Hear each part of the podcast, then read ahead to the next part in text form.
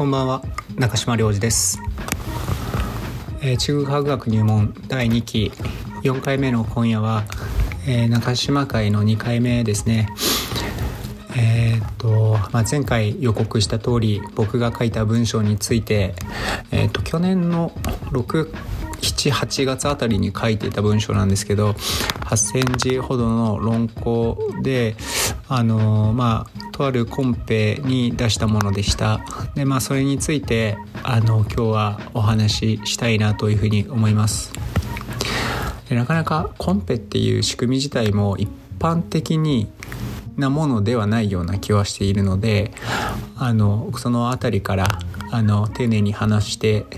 いって、まあ、論考も一応専門分野の中での話なんですけどあの専門外の方にもしっかり分かるような話し方というか言葉で説明できたらなと思ってます。まああの今日もゆるりとお聞きいただけたらなというふうに思ってます。まあ大体なんとなくなんですけどえー、論考の紹介をさせてもらってあその前にコンペの概要ですね概要を説明して論考の紹介をさせてもらい、えー、でその論考にいろいろな反応というか感想だったり、まあ、批評だったりあの質問だったりいただいたのであのそれについてお答えしつつ朝倉さんからも前回の第3回ですね2期第3回でえー、感想だったり質問だったりをいただいたのでそれについても、えー、お答えしていけたらなというふうに思ってます、高山市はめちゃめちゃ雪が降っていますね。あの外はだいぶ真っ白です。ちょっとね昨日一昨日あたり晴れて晴れたのかな？なんか雨とかもちょっと降ったりとかしててあこれはちょっと溶けるかもしれないななんて思っていたんですけどまた一気に冬ですね。あのちょっと運転するのも怖いんじゃないかなっていう感じです。皆さんお気をつけてください。はい。えー、とじゃあ早速コンペの概要から話を進めていきたいなというふうに思うんですけどえー、建築学科僕は卒業したんですけど建築の学生だったりとかあと建築家建築設計事務所を経営されてる方でも何か例えば建築を建てるという計画がある場合にはコンペっていう、まあ、設計競技って言われるものですね競技競争が、まあ、競わ競うことでより優秀な案を選ぶという仕組みが建築業界にはあります。でそれは実際に立つ建築物に対して開かれるコンペもあれば、えー、学生が応募したりする設計コンペみたいなものもあるんですね。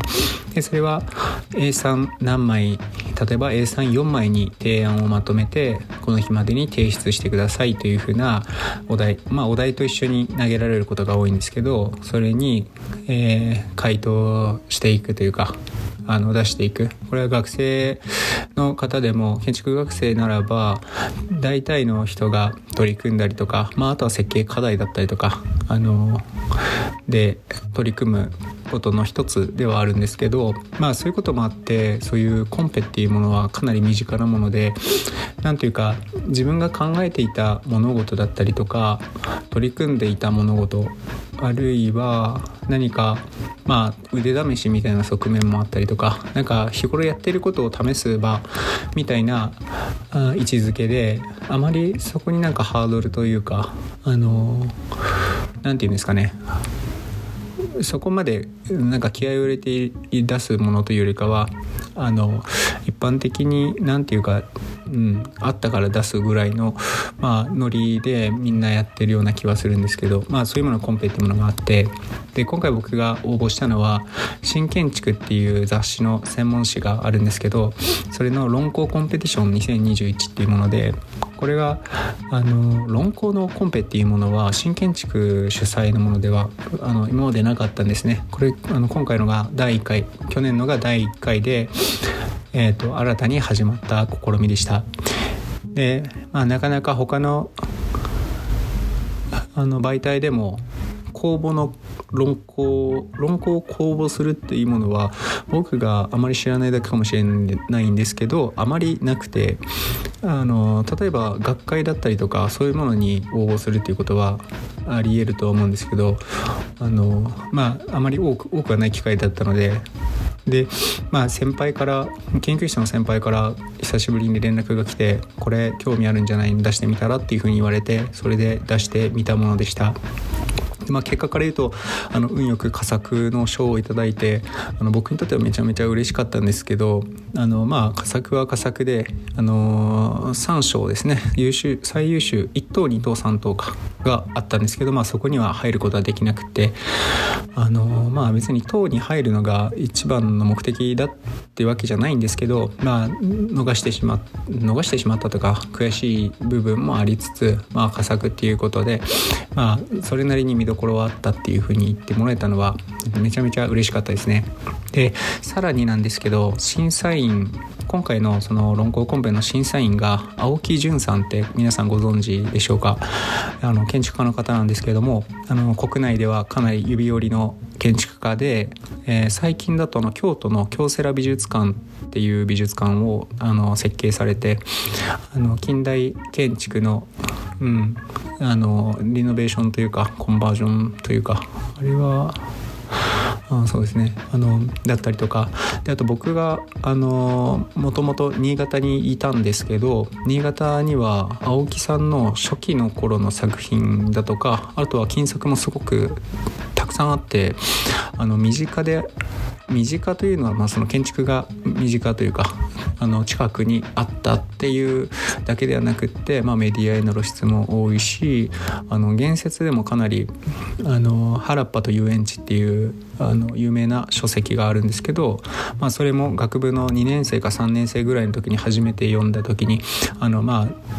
あ、まあそういうような本であのとてもまあ一言で言えばあの憧れのというか方だったのでその方にま読んでもらえるだけでも儲けもんだなぐらいのテンションで出したんですけど、まあ、こうやって評価をいただけたっていうのはあのすごく嬉しかったです。うん、でまあ、今回まあその論考について話すってことでどのぐらい興味を持ってもらえるかわからないんですけど、まあ、できるだけ面白く興味を持ってもらえるように話せたらなとは思っているので、あのー、あまりまあ肩肘張らずというかあの聞き流す程度にあの聞いてもらえたらなというふうに思ってます。あでそうそう今回のこの論考コンペの青木淳さんによるお題っていうのがえーと、コロナの時代の私たちと建築というテーマであの書いてくださいというあのコンペでした。であの提示されたのはこのテーマとあと8,000字っていう枠、まあ、あと締め切りそしてあの青木淳さんによるこれは、まあ、3,000字もないな2,000字ぐらいの短いまああの論考を期待していますというふうに結びがあるあの序文というかあの課題文なんですけどまあこれを読むと分かりやすいと思うのでちょっとだけ引用させてもらおうと思うんですけど、えー、引用しますね。えー、コロナ禍は私たちが見てきたいつもの世界に亀裂を作りその裂け目からその真実の姿を垣間見せてくれた。この災いはこの災いが始まってごく早い時期に出版されたコロナの時代の僕ら。でイタリアの作家パオロ・ジョルダーノは書いている。数々の真実が浮かび上がりつつあるがそのいずれも流行の終焉とともに消えてなくなることだろう。もしも僕たちが今すぐそれを記憶に留めぬ限りは引用終わりですねでその通りだと思う。今は私たちが思いがけずに得た典型がたちまち煙と化してしまう前にそれを書き留め建築都市について今一度考え直してみる時期なのだと思っている。コロナを経験して私たちは建築都市について新たな考え実践に至ることができるのだろうか。皆さんの論考を期待しています。青木潤というふうにえっ、ー、と課題文が書かれていますね。まあ流行えっ、ー、と何ていうかまた感染者数というので見るとかなり各地でですねあの都市部が多いですけどあのさらに感染拡大が始まっていてえっ、とまあ全然予断を許さない状況ではあるんですけどもまあこういったコロナ禍になって私たちの生活は一変してでその中で現れた何か、うん、本来こうだったものみたいなものがおそらくコロナがい,、まあ、いわゆるその収束っていうものを迎え収束っていうものを迎えた時に一緒に忘れるんじゃないかっていう あの器具ですね。あのそれをその、えー、得られたはずのものっていうものを典型と呼んでますけどその典型があの消えてなくなる前に書き留めておくことっていうのがこのコロナの時代の私たちと建築っていうテーマで与えられたあのお題の中には含められています。でまあじゃああの早速僕の論考についてあのお話をしていきたいなと思います。まあ、ちょっとうーん若干長ったらしく感じるかもしれないんであの本当聞き流してほしいんですけどまああのはいはい、あの、説明しますね。はい。えっ、と、簡単に言うと、簡単に言えるかな？まあ、あの、まあ、じっくり聞いてもらえたらなと思います。うんと、コロナ禍になって移動が制限されて、まあ、人と出会うことも制限されたと思うんですよね。でそれで早く制限が明けてほしいなっていう声っていうのは今も多くあると思うし僕も思っていることではあります。であので現にいろいろな、まあ辛い思いをされた方で現現実に今進行形でされている方であるいは特に医療従事者だったりとかいわゆるエッセンシャルワーカーって呼ばれる人たちは今もさまざまな危険にさらされたりして生きてるわけですよね。ででただそういうふうに早く政権が明けてほしいという声もありつつしかしコロナ禍の前から本当に私たちってそんなに出会いたいと願っていたんだろうかっていうことを、えー、まあこの課題を読んだ時に思いました。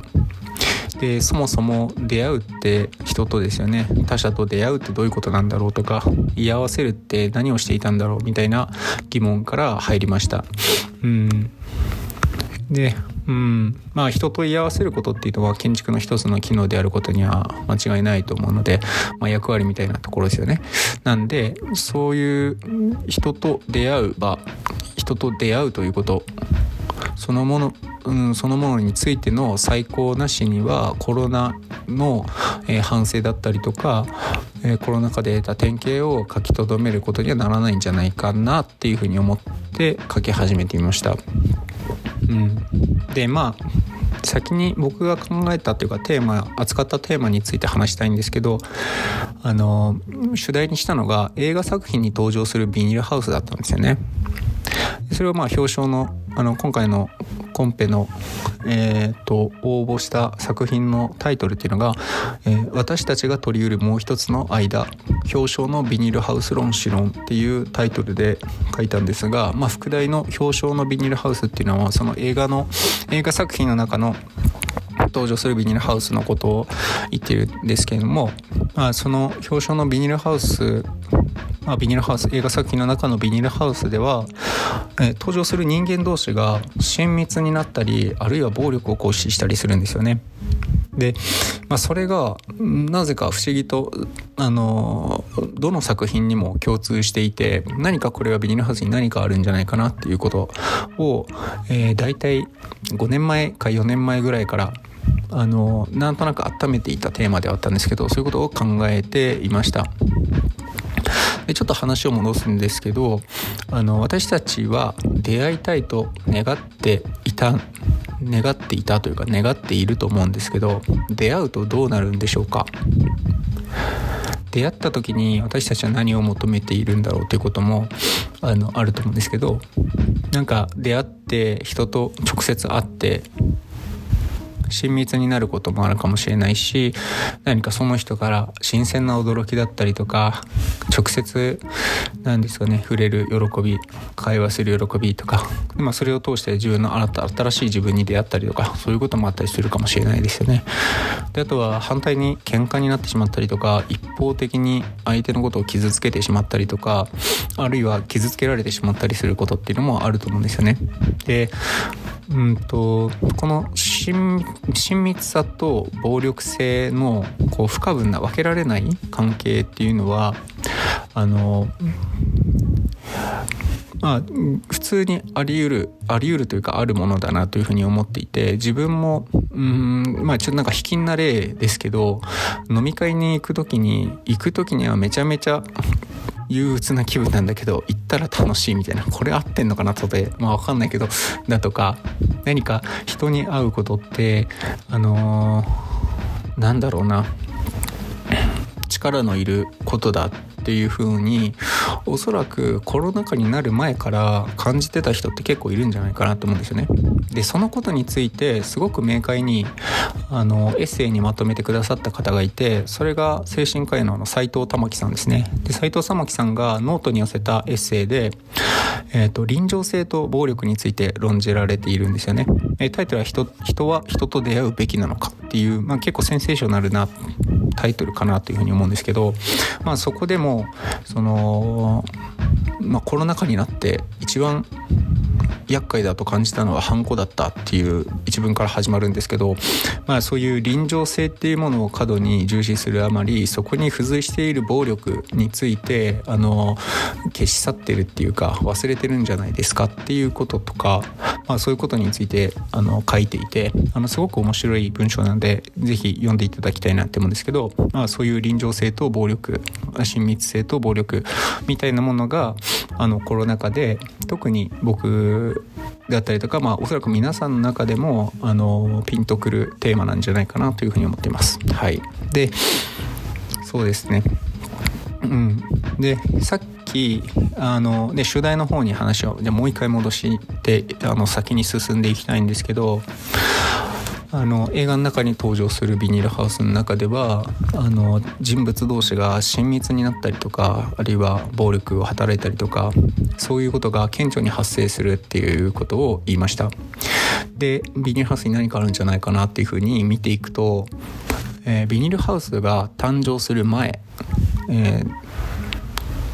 1910年代とか20年代の文学作品にもえビニールハウスじゃないんですけどガラスハウスとか温室ですよね。これはあのビニールハウスの前身となっているものと言っていいと思うんですけどそれが登場する文学作品の中でも同じように暴力性だったりとか親密性というものが主題として大きく挙げられている。でそのビニールハあとガラスハウスとか温室っていうものもただ単にあの出てくるというよりかはそこがが主要な舞台となって出ているそこがあのー、まあ新鮮な驚き新鮮なというかあのー、すごく驚いたしこれは面白い何かあるんじゃないかなっていうので、えーとまあ、今回のこの論考は書いていきました。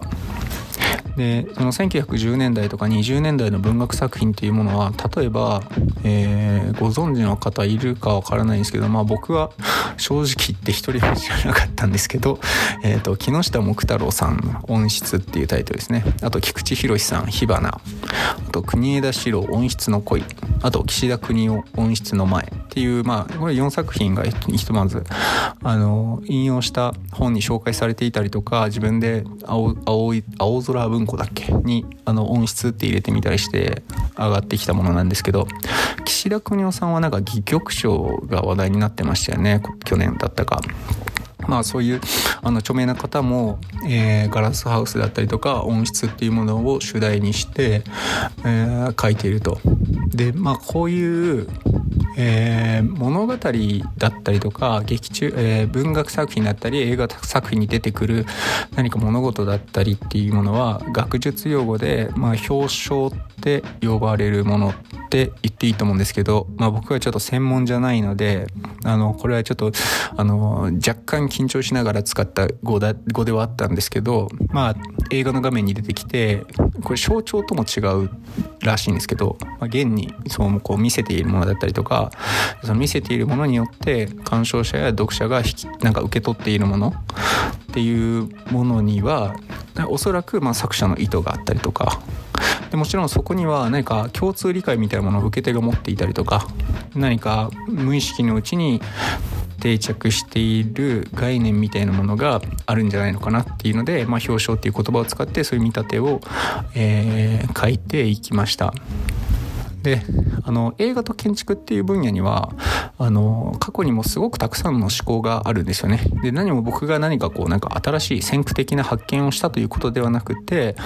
例えば五十嵐太郎さんってこれあの東北大の先生ですけどとか鈴木良二さん建築家ですねとか飯島洋一さん洋一さん研究者ですねあと中山秀幸さんはあのファブカフェ飛騨のあの研究室で設計をされた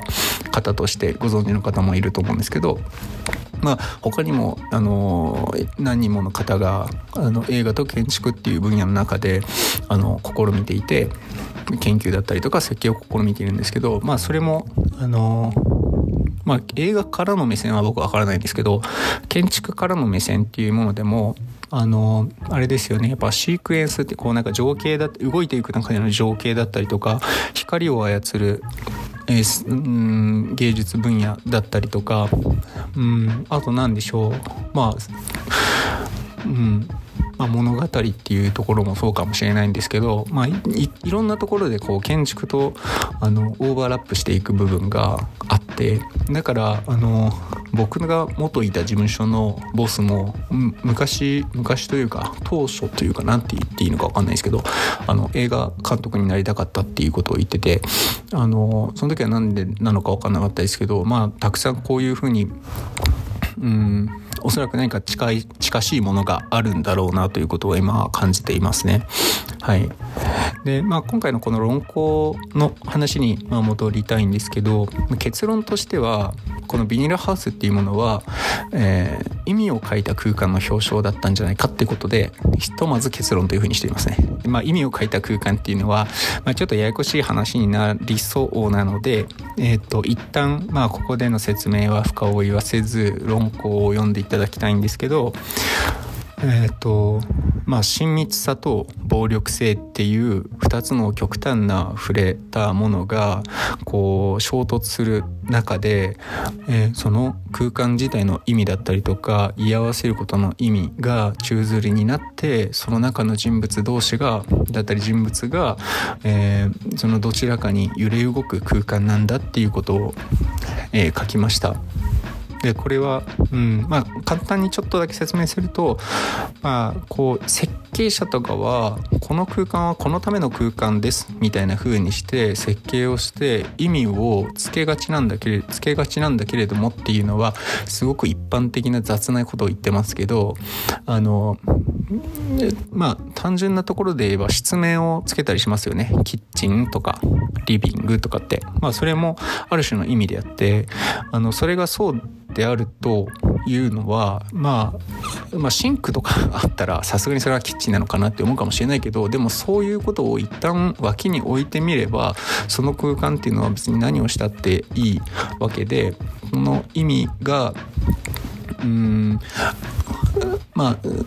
宙吊りになった空間っていうものがそのビニールハウスの特性としてあるんじゃないのかなみたいなことからあからじゃないなことを、えー、ひとまず、まあ、結論としました。うん、でそうですね。あのまあちょっと何のこっちゃな感じもあるんですけど映画作品がまあここからあの扱った映画作品が3本あってそれぞれのあらすじだったりとか、まあ、そこでまああの感じたことだったりとか、まあ、シンプルに映画の、まあ、おすすめのレビューみたいなものだと思って聞いてくださったらいいかなと思うんですけどあのまあその前にそのなぜその衝突親密さと暴力性あるいは親密さの有無っていうものの衝突を扱ったかっていうとその建築じゃなくてもそうなんですけどこう必要に衝突を回避したりとかあるいはなんか自分は反撃を受けないなんか特権的な立ち位置から暴力を行使するっていうそのどちらも僕はあんまり好ましい態度とは思ってなくてでなんだろう保守的なというかあの親密になるには暴力少なからずどんなに小さくても何かしらの暴力が必要だっていう論旨が斎藤玉樹さんのエッセイの論旨なんですけどまあそのことをあのあの、なていうんですかね、踏まえずにっていうか忘れて、あの、暴力性、全ての暴力がいけなくって、全ての親密さに到達、なんか親密さ自体を諦めるみたいな、まあ、引きこもりって単純に言ってしまっていいのかわからないんですけど、まあ、そういう様態が一つありますよね。で、まあ、逆に、その、自分は暴力っていうか、まあ、相手からの反撃を全く受けなくてもいい、そういう特権的な立ち位置から、あの、他者に、力を行使するっていう状況は、まあ、今ハラスメントなんてどれだけでも世にありふれたものになってしまっているんですけどまあそういうことは、まあその両者はどちらも僕にとって好ましい態度じゃないと。でまあこれも建築に普遍してみれば、こう意味を先回りして決めてしまうことで、建築はそういう衝突を回避したりとか、あの特権的な立ち位置を作るってことに加担している可能性はないか。あるいは意味を、うーん、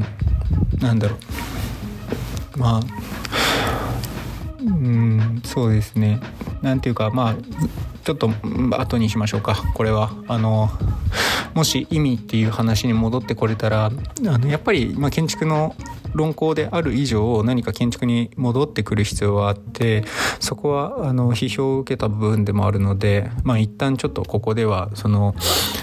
うん、意味が宙づりにされる空間っていうもの。意味を書いた空間っていうものの表彰がビニールハウスだったんだっていう結論をだけをまあひとまず、あのー、覚えておいていただけたらなと思います。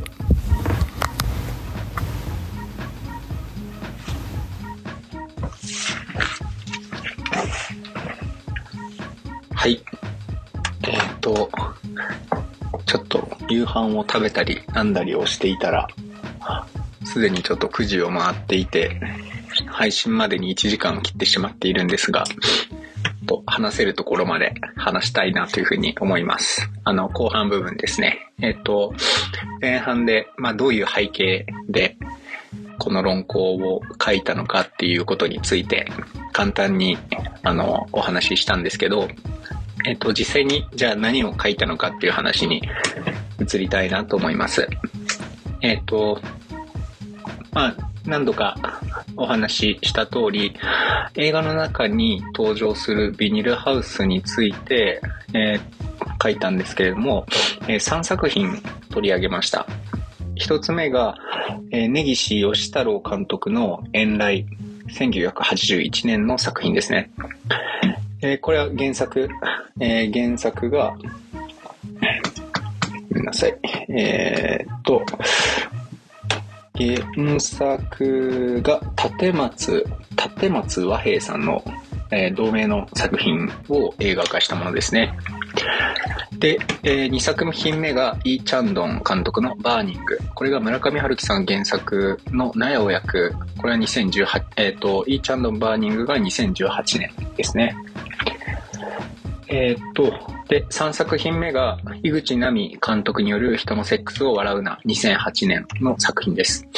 えこれは山崎直子らさんの同名の小説作品を元にした映画作品ですね。で、まあ、簡単にこの3つの作品について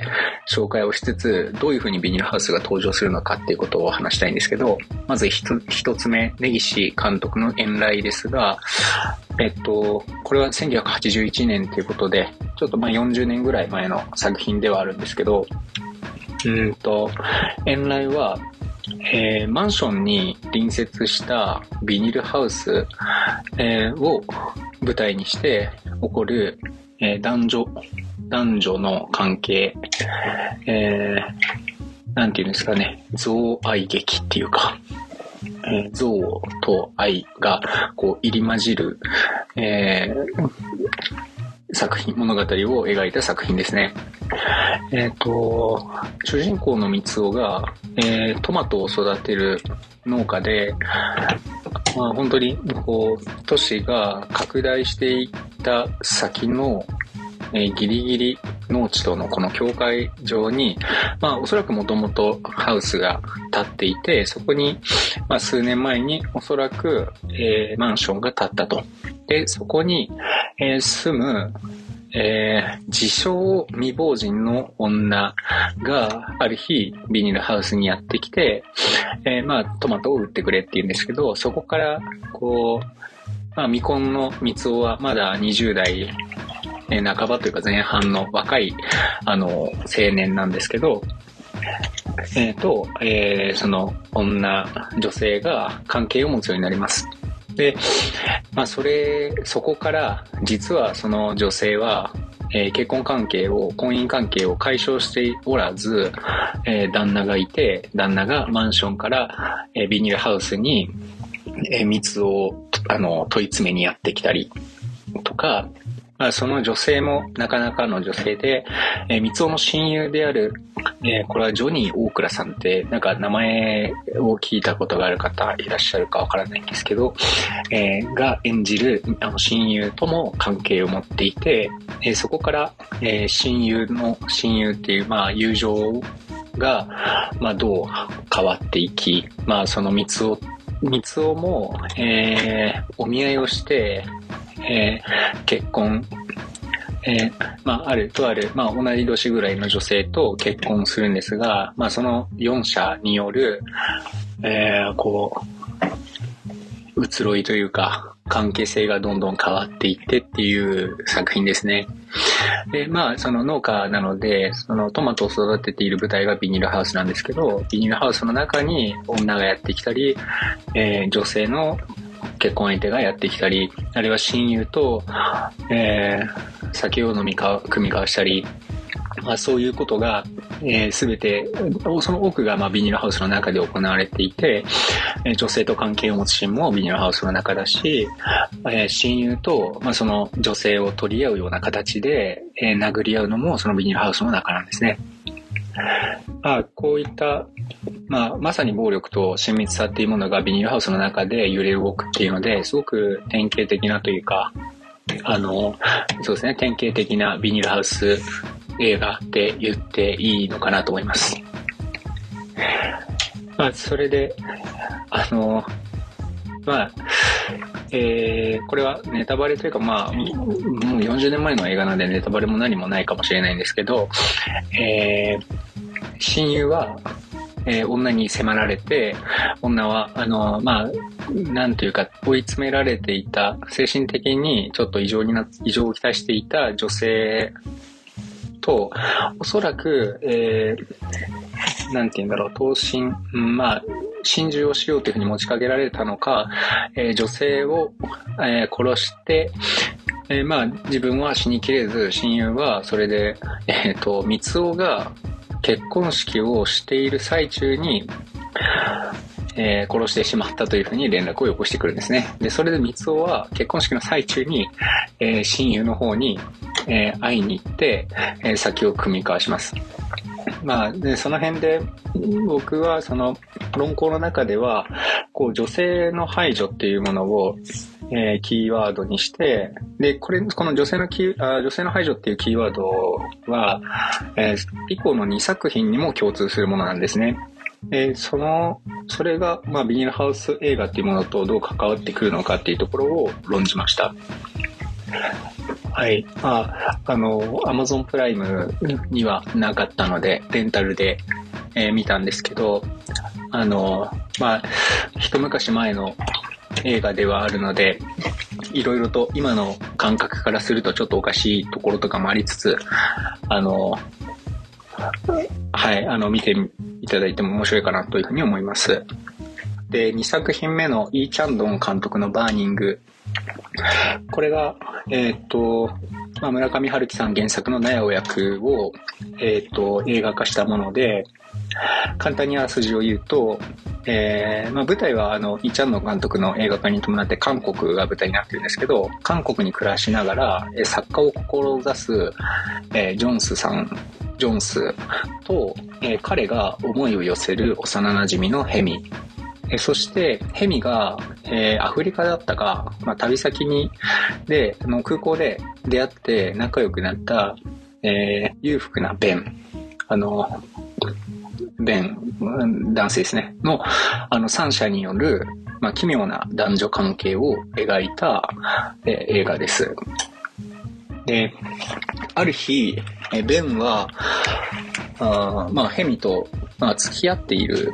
っていう風に一応なってるんですけど、まあ、ヘミを高級車で連れて、ジョンスの、あ、貧しい、うん、おそらく多分あの、北朝鮮からのなんか放送が流れてくるような、本当にまあ、韓国からしても中心から外れた、境界上にあるような、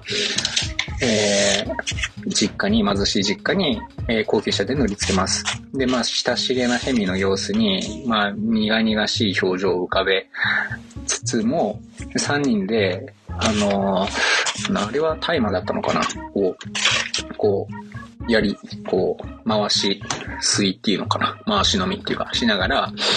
えー、楽しい時間を過ごすんですね。で、それでヘミが酔いつぶれて、ジョンスと二人きりになると、えー、裕福なベンが、えー、ビニールハウスを焼く趣味があります。というふうに、ジョンスに告げます。で、その翌日からヘミは姿を消すんですね。で、まあ、ここで、えっ、ー、と、苗を焼く村上春樹さんのでもそうだったんだけど、えー、隠喩というか、えー、比喩というか、うんと、として、その、ビーンルハウスであったり、ナヤっていうのが、えー、女性の表彰であるっていうことが、えー、なんとなく、あの、わかる描写があるんですね。うん。で、あの、映画化されたイ・チャンドン・バーニングと村上春樹ナヤ役の決定的な違いっていうのが、まあ、えっ、ー、と、ビニーハウスのナヤっていうのは、まあ一つ。で、もう一つ、えっ、ー、と、まあ、サスペンスの、えー、物語っていうものを、ナヤを焼くからバーニングになった時に、すごく強調されているように僕が感じられて、ナヤを焼くでは、あの、一回開口が、開口されて、開口っていうのは、まあ、改める原稿の項ですね。あの、改める。改めるか。うん。あ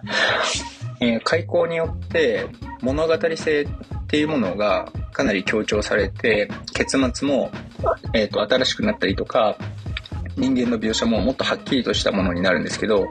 イー・チャンドン監督のバーニングでは、よりサスペンスが強調されていて、えー、まあこれもネタバレになるかもしれないんですけど、ジョンスはベンへの復讐を果たします。で、ジョンスは、あの、ベンを車内で刺し殺して、その車に火をつけて、えー、去っていくところで物語は終わるんですね。えー、ここの、えっ、と、ジョンスがもう真冬なんですよけど、そこの舞台、えっ、ー、と、刺し殺す、えー、状況が、真冬に、えー、まあいろいろあって、ジョンスはすごく薄着でいるんですが、あの、震えたような、えー、身振りを見せるんですよね。で、そこをちょっと注目して見てほしいなって僕は思っていて、ジョンスの、えー、動き、身振りっていうものが何かに見えないかえー、もっと言うと、えー、っと、ヘミがアフリカで習ってきたっていうグレートハンガーと、もう一個なんだっけ、なんちゃらハンガーっていう二つの、あの、ハンガーっていうのはまあ空腹な人ですね。えー、の、あの、振り付けっていうダンスっていうものがあるんですけど、それと僕がちょっと重なって見えたところがあって、グレートハンガーは人生の目的を求めてさまよう人。で、えっ、と、なんだっけな、なんちゃらハンガー、もうあの、もう一個あるんですけど、そっちは実際に、あの、日々の中での、えー、文字通りの空腹を感じて生きる人間。で、えー、僕が勝手に思ってるだけですけど、ジョンスは、うん、えー、グレートじゃない方のハンガーの振り付けに近い身振りをしながら去っていくっていう風に見えて、あそこがすごくこう、なんていうかメッセージ性のあるイー・チャンドン監督の、えー、メッセージみたいなものを感じたシーンでしたね。はい、まあ、あの、これ本当面白いです。あの、イー・チャンドン監督は日本でもすごくあのファンの多い監督だっていうふうに聞いてるんですけど、僕はまだ他の作品はちょっと見たことがないんですけど、まあ、ぜひ、えっ、ー、と、もし、機会があれば、あの、見ていただきたいなというふうに思います。で、まあ、その中で、えっ、ー、と、なんだろう。まあ、論考の中では、じゃあその、なんで村上春樹さんは納屋だったけど、イーチャンドン監督はビニールハウスを選んだのか、みたいなことも、いくつか、あの、批評の文章を引用しながら、えー、書いてるので、まあ、論考も読んでみてもらったりして、映画を見ていただけると、まあ、より面白く見てもらえるかなというふうに思います。でちなみになんですけど、最近のその村上春樹さん原作で映画化された浜口竜介さんの、えっ、ー、と、ドライブ・マイ・カーでも、まあ、この間見てきたんですけど、なんかそれでも、なんでもないシーンだったけど、ハウスがちらっと出てきて、まあちょっと意味を与えることもなんかできなくはないようだったんですけど、まあそれはさておきちょっとなんか嬉しかったっていうことがありました。あの、ドライブ・マイ・カー、まだ見られてない方がいたらそちらもちょっと、あの、見ていただけたらなというふうに思います。はい。じゃあちょっと、あの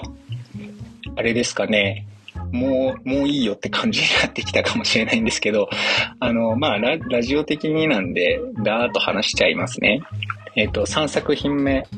えー、井口奈美監督の人のセックスを笑うな、2008年の作品ですね。で、これは山崎直子らさんの短編小説が元になった映画作品です。えー、こちらもあらすじを簡単に言います。えー、と、言いたいんですが、えっ、ー、と、19歳の見る目、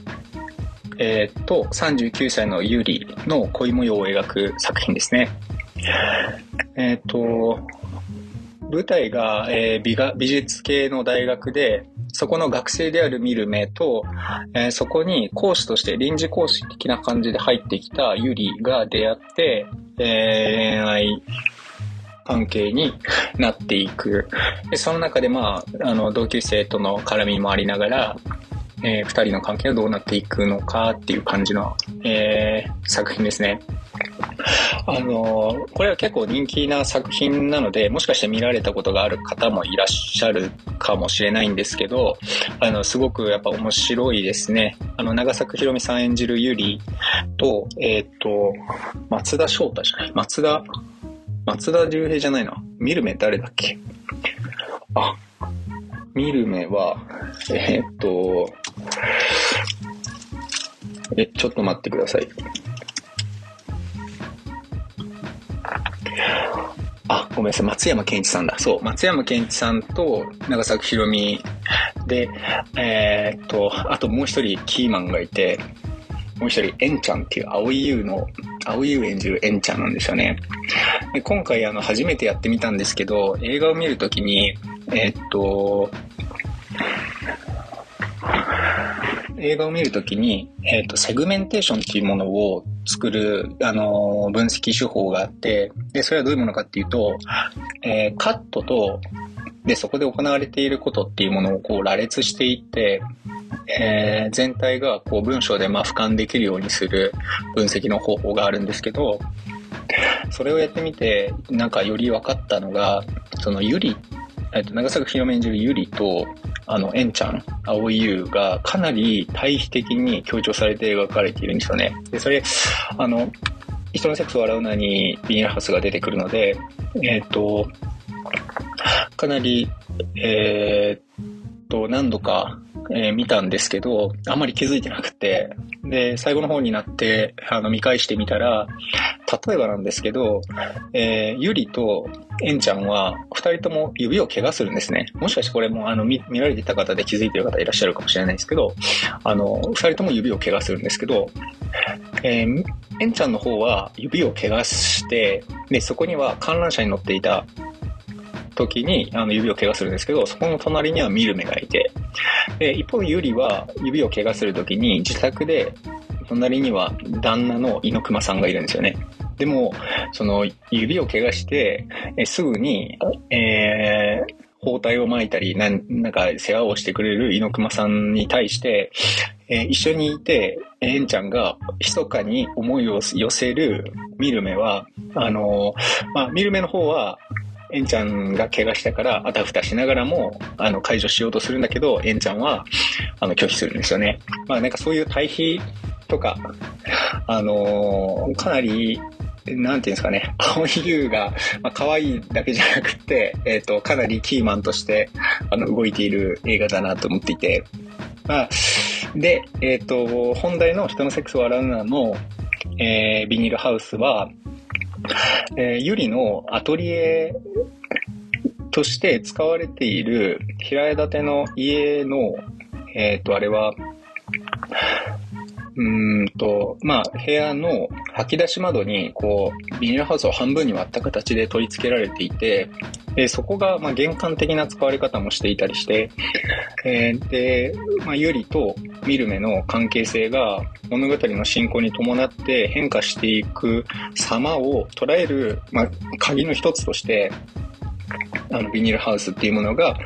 えー使われています。まあ、その辺、あのー注目しながら見ていただいても面白いかなと思うので、はい。まあ、ぜひ、ちょっと全部の作品を一個一個丁寧に、えーまあ、あの、話していこうとすると、もっと時間かかっちゃうので、あの、少しさらっとしてはいるんですけど、一応、えー主題として取り上げた映画3作品は以上ですね。で、まあ、これを、あの、書いている最中に、いろいろとやっぱり、これだけじゃなくて、さっきの文学作品の4作品以外、4作品とか、この映画作品3本以外にも、例えば、ハロルド・ピンターさんの音質っていう、まあ小説というかあれは戯曲なのかな？があるんですけど、それも、うんと、この音質っていうのは、あのビニールハウスがガラスハウスみたいなああいう音質ではなくて、まあ、暖かい部屋っていう意味に近いんですけど、あの、舞台がまあ番号で管理された人たちの収容施設の中で、まあ管理人たちとその収容者との間でいろいろと起きていく、まあ異常な事態というか異変を描くものなんですけど、まあこれが、あの、なんだろうな、直接的にその親密性と暴力性っていう話でまとめられるような感じでもないんですけど、あの、なんていうか全体主義みたいなものへの小冊、洞察みたいなものが、この今のこのコロナ禍に読むとかなり迫ってくるものがあって、まあ、これは面白いなというふうに思いました。はい。で、まあ、あと、ダニエル・ラスコ監督のシスターズ異常な愛情っていう、うん。まあ、例によって、なんか放題になると副題がちょっとダサいみたいなのあるんですけど、えっ、と、シスターズ異常な愛情。これが、えーまあ、まさに異常な愛情を娘に向ける母親と、まあ、その娘たちの話ですね。で、まあ、看病する母、される娘っていう関係の維持を願う母の、まあ、気候というか、異常な、えー行動が、よ、さらに、こう、まあ、目も当てられなくなっていく様っていうものを描いた作品で、まあ、でもこの、結末的にも、うーん、親子って何なんだろうな、みたいなことも思ったりするような、あの、状況も描いていて、まあ、ここ、この中でも、娘たちが逃げようとするのを母親が、強引に止めようとする。その状況も、え音質の中で行われたりして、ま、面白いですね。はい。うん。で、うん、そうだな。まあ、まあ、ちらっと言ったんですけど、映画の僕が取り上げた3本では、女、女性の失踪っていうものが、どの作品にもあるんですよね。えー、根岸義太郎の、えー、マンションに越してきた女。で、バーニング納屋を焼くの、えーヘミ。で、人のセックスを笑うなのユリ。まあ、ユリは、あの、インドに行ってるとかなんかそういうのあるんですけど、3作品とも女性が一度消えるんですよね。で、そのことと、男性中心主義とかファルス中心とかって言われるようなこととの関係で、えー論考は書きました。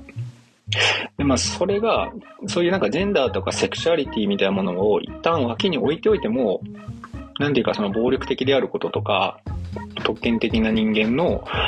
えー、暴力、一方的な力の行使とか、で、反面、そこで親密さが、あの、生まれているっていうこととか、まあそういうことも少佐としても読めるのかなというふうに思っています。はい。えっ、ー、と、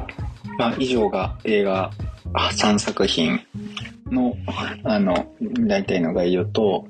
大体こう論考で何を書いたかっていうことの説明でした。うん。ね、まあ、あの、そろそろまとめに入っていきたいんですけど、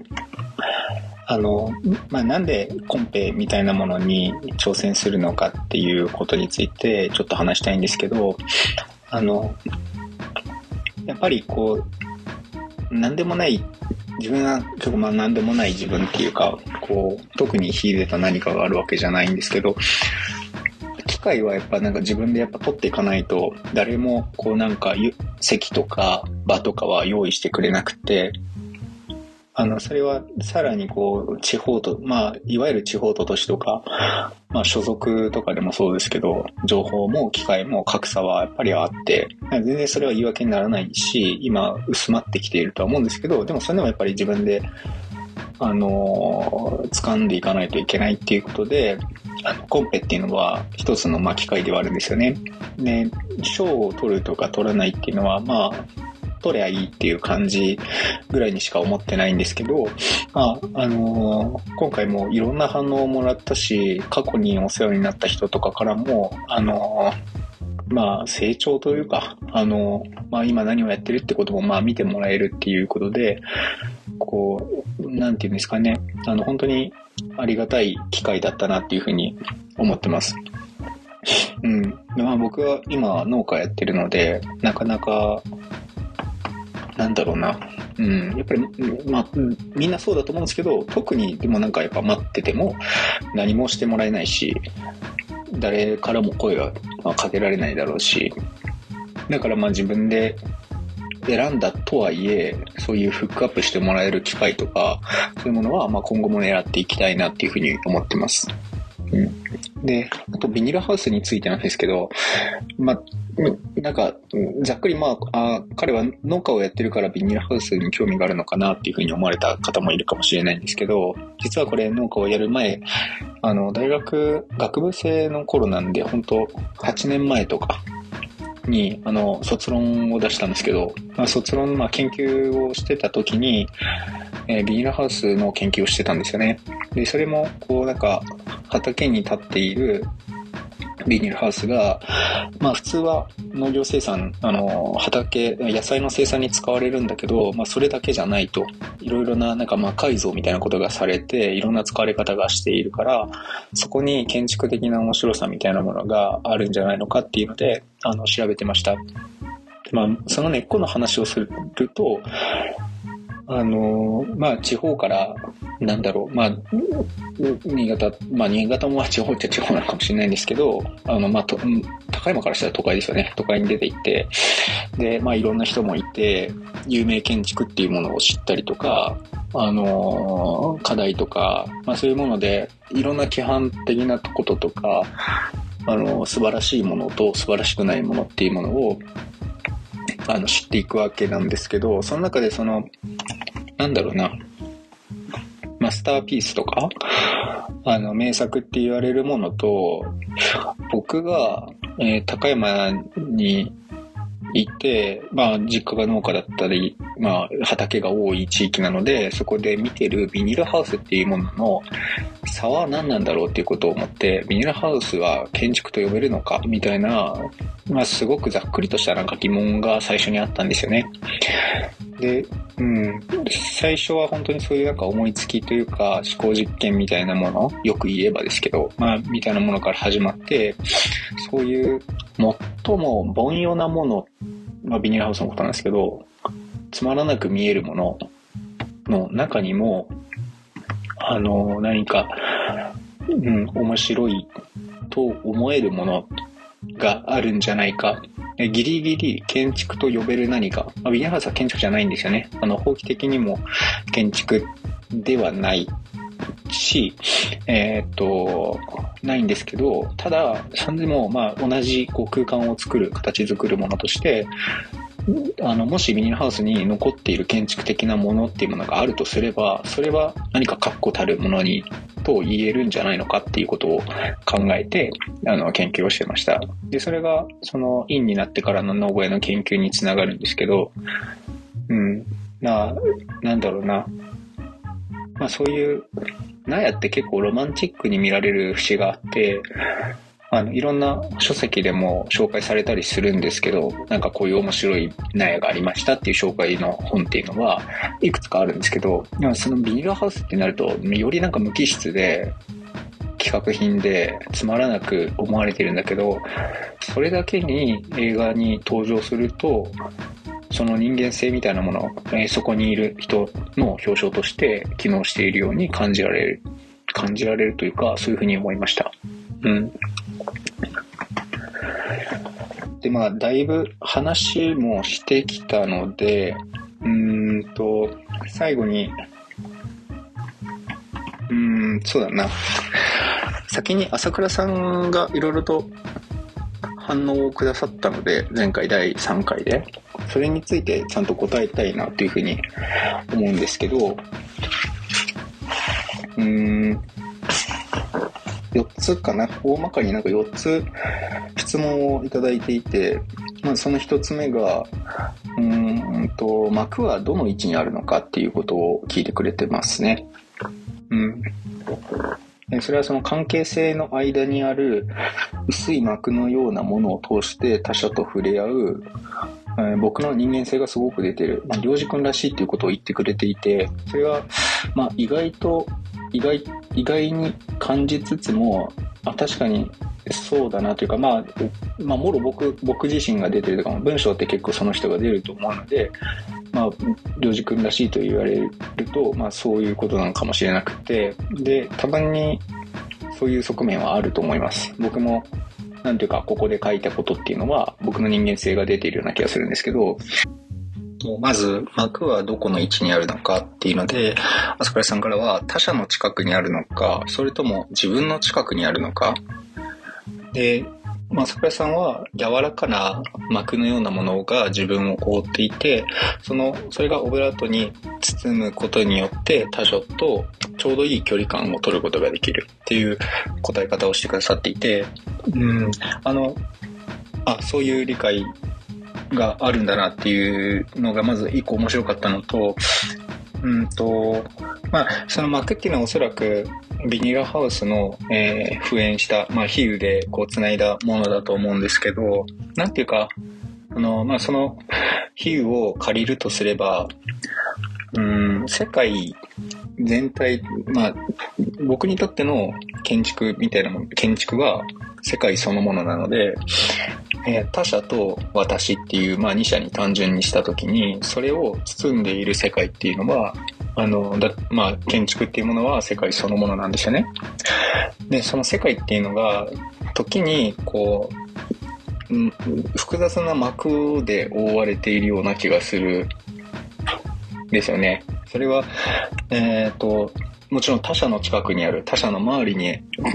包んでいる膜もあるし、僕の周りに包んでいる膜もあって、で、他者との距離を取るときに、その膜っていうのは重要なものなんですけど、時にそれが、えー、現実を直視するのを曇らせていたりとか、相手を遠ざけてしまったりすることがあって、で、まあその比喩をそのまま復元して、この論考に寄せるとすれば、このビニールハウスの内部に2社が入るときに、そういった膜みたいなものをうん、ビニールハウスが寄せ付けず、えー、生の体の、ま、まあ、2社がこう向き合うことができるっていう状態っていうものに何か僕のなんか理想みたいなものが入っているのかなっていうふうに思いました。なので、うん、この他者、私、世界っていうものの位置関係、世界っていうのはまあ膜っていう風な言い方もできるし、建築っていう言い方もできるし、この論考ではビニールハウスだったんですけど、まあその他者、私、世界の三者の関係性っていうものはまあいろんなものがあると思うので、まあケースバイケースといえばケースバイケースなんですけど、いろんなものがい、そまあ言えると思います。で、まあ、重要な質問っていうのは多分2個目なんですよね。膜がなくなってぶつかった後どうなるのか。で、これ端的に答えると、多分僕の、えー、他者の信じ方がこういう形態なんだなっていうふうに思って、僕も他者の、まあ人間の人の可能性っていうものを信じていると思っていて、で、その信じ方っていうものは、うん、幕を取り去って、それが暴力的になったとしても、その、なんか生の、あまあ、あなたを見せてほしい。そのあなたの人間を見せてほしいみたいなことで、そこで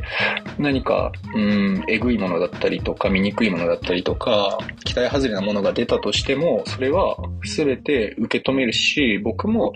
あの、できれば受け止めてほしいっていうような感覚があるんだと思います。うん。で、それがそのなんか他者のことを信じるっていうこと、今ちょっとなんか前回の話、朝倉さんの言葉を借りるようで恐縮なんですけど、うん、なんかそういうことなのかなって思っていて、うん、だから、なんだろうな、僕はすごくなんか暴力的に感じられることもあるだろうし、あとは、うん、とか言いながらやっぱり自分も傷つけられるのは怖いし、怖いんで、なんか幕を張ってしまったりもするんですけど、なんかスイッチが入ると、いや、そういうのいい、いいから、なんか、うん、幕を取って会話したい。あの、全体とじゃなくて、あの、あなた自身と話をしたいっていうふうに思うことがあって、で、それ、うん、それがそのなんか幕を枠がなくなってぶつかった後どうなるのかっていうことだと思うんですよね。あの他者のことを信じている。やっぱり幕を隔てたままで、あで、まあそこはなんていうか、潔癖的に感じられる部分でもあって、うん、なんかそこまで人間って内省的な人ばかりではないっていうこととか、まあこれでも僕も30年近く生きてきたので、そういうことも感じてはいるんですけど、うん。なんか、すべての人にそういうふうに幕を取り去るようなことっていうのは、うん。なんか一概に考えすぎというか、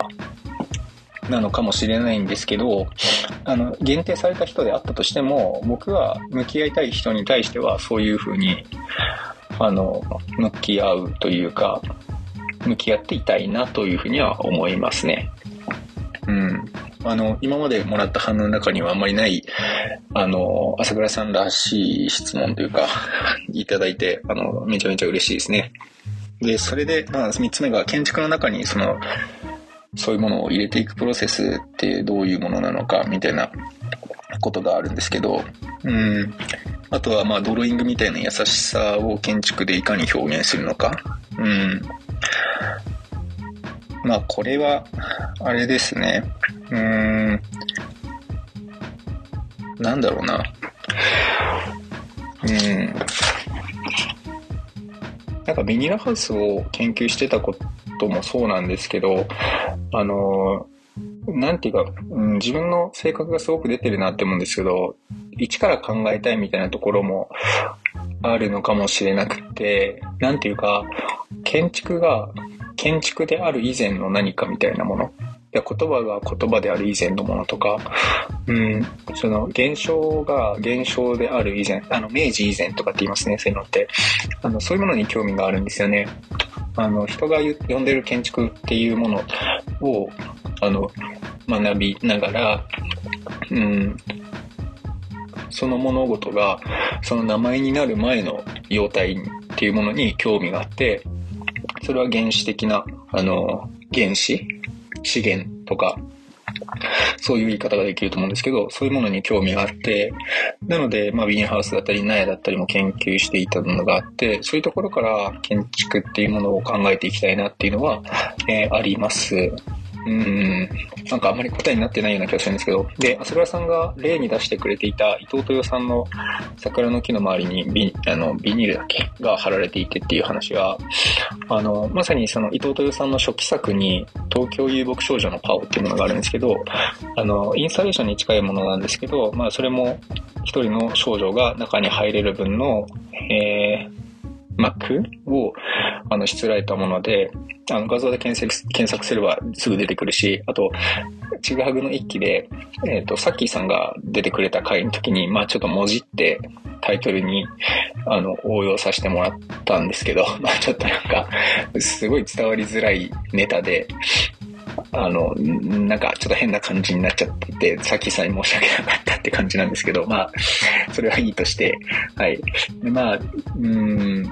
で僕が思ってるのはあの文字通り軽かったり文字通り真っ黒になっている必要はないと思っていてどれだけ重い素材だったり硬い素材だったり堅牢な建物であったとしてもあのそういううん、まあ、朝倉さんの言葉を借りれば優しさだったりとか、ビニールハウスが持っているような膜性みたいなものとか、そういうものはあり得ると思ってるし、今の建築の中でもあると思うんですよね。で、うん、うん。まあ、そうですね。うん。まあ、ドローイングを描いたりしているのも、そういうものの一歩手前で、なんかやってるって感じが大きくて、まあ、建築、今設計がしばしやられてる方からすれば、僕ねっていうことはまあ結構中途半端に見えると思うんですけど、あの、僕は僕で、あの、こうやって批評される場にちゃんと顔を出すっていうことも、あの、していくつもりだし、僕自身の建築への向き合い方として、あの、誠実なあり方でいたいっていうふうに思って、今の、あの、生活をしてます。まあ、そのことについては、あの、今後もちゃんと話していきたいですよね。うん。で、まあ、もうちょっと話させてもらうと、僕にとってのその建築が、まあ、世界そのものだっていうふうな、まあ、ちょっとウェットな言い方をしたんですけど、でその時にまあどういう世界を作っていきたいかっていうのの中で、やっぱり、うん、自分の中でその他者との関係性っていうものを考えると、あまあ関係性を支える世界っていうものを考えた時にで自分はどういう加害者でありたいかっていうことがやっぱり一番まず来る来たっていうか加害者で亡くなることはできない。暴力を行使全くしないわけにはいかない。誰かと触れ合うっていうことはそういうことがあるんですけど、でも、うん、加害をしたとしても、あの、一個の人間として相手に向き合うというか、まあちょっとあんまりうまく言えてない気がするんですけど、まあさっきの繰り返しになるけど、自分にとっての人間への信じ方がこれだったんだろうなっていうことを、まあ、有桜さんの質問でも。で、あの、触発されて浮かんできましたね。うん。まあ、はい。いや、ちょっと長く話しすぎちゃったかなって思ったんですけど、うん。まあ、ぶつ切りで来ましたけど、どうだったのかな最初は聞いてくれてる人にちゃんと面白いと思ってもらえるようにとか思ってたけど、途中からなんかあんまり、なんか自分の言いたいこと言ってるだけになっちゃって、あの、朝倉さんとこう一緒に話してたりゲストの人と話してたのが恋しくなりつつあるんですけど、まあ、もうちょっと踏ん張ってやっていきたいですね。うん。あのー、この論考には本当にいろんな方から反応をもらえて、まあ普段、一期でもすごい話してたんですけど、普段反応をもらう機会っていうのが本当に少なくて、マジで振り向いたらカモシカがいるぐらいしかなくて、うん。なんか、そういう状況でこうやっていろんな反応をもらって、で反応の中には本当に面白いものがたくさんあって、うん。あの、ビニールハウスが、その、ホテルのシャワールームのシャワーカーテンに、の、まあ、機能とか存在と近しいものがあるっていう指摘をもらったりとか、あの、まあ結構それも、あの、すごく、うん、面白いというか、あの、何言ってんだろうっていう感じかもしれないんですけど、多分ここ掘っていくと面白いだろうなっていうところで、で、さらに、あのまあ、とある人からは、えっ、ー、と、まあ、ちょっと18金的なところなんですけど、SM のラテックスとかラップ拘束とかをを連想しますねってことも教えてもらって、あ、確かにと思ったんですよね。あの、まあ、浅倉さんの言う幕じゃないですけど、自分の身の回りにある幕の中で、あの、自分との距離がゼロっていうか、もうぴったり僕、自分の本当に 0. 何ミリ、0コマ何ミリの、あの、膜、薄い膜っていう意味では、確かにラテックスとかラップ高速っていうのは、あまあちょっと計算、検索してください。僕も検索しました。はい。うん。まあ、ちょっともう、もう、何個か、あの、反応をもらっていて、その一個一個に紹介してもらった本とかもあるので、まあ、2期を通して読んでいったりしていけたらなとは思っているので、また、あの、なんだろうな、全員に読んでほしい、論考を読んでほしいというふうには、まあ、あんまり思ってないんですけど、あの、まあ、ちょっと興味を持っていただけたら、一生、一生というか、最初の方冒頭だけでもいいし、映画紹介しているところだけでもいいんで、ぜひ読んでいただきたいなというふうに思います。ごめんなさい、あの、本当に最後の最後になっちゃいましたけど、流れでちょっと朝倉さんの第2回への返答と第3回へのなんかパスみたいなものを投げて終わりにしようかと思います。うんと、1個目質問があるとすれば、ちょっとなんか2回目の繰り返しみたいになっちゃうかもしれないんですけど、えー、今回の論考の話ともちょっと関わりがあるような気がするんですが、あの、人に興味がないっていうことと、不干渉干渉しないっていうこととの違いは何だろうっていうことを、あの、思いました。あの、まあ、見つめ続けるっていうこともあるのかもしれないんですけど、あの、ちょっと踏み込んで話を聞けたらなって思います。で、第3回のノートの記事で感じたことっていうのが、あの、3回も面白いですね。あのー、中心にいる落合さんを、の周りを、あの、こう、なんていうか、動き回る私たちっていうことについて書いていて、あこれは、あの、すごく、うん、面白い視点だし、あの、なんか、うん、根本的なことを、なんて言うんだろう、うん、根底的なことを、あの、書いているような気がするんですけど、まあ、書き方というか書きぶりの問題というか、僕がそこからまあ、比喩で広げた感じだと、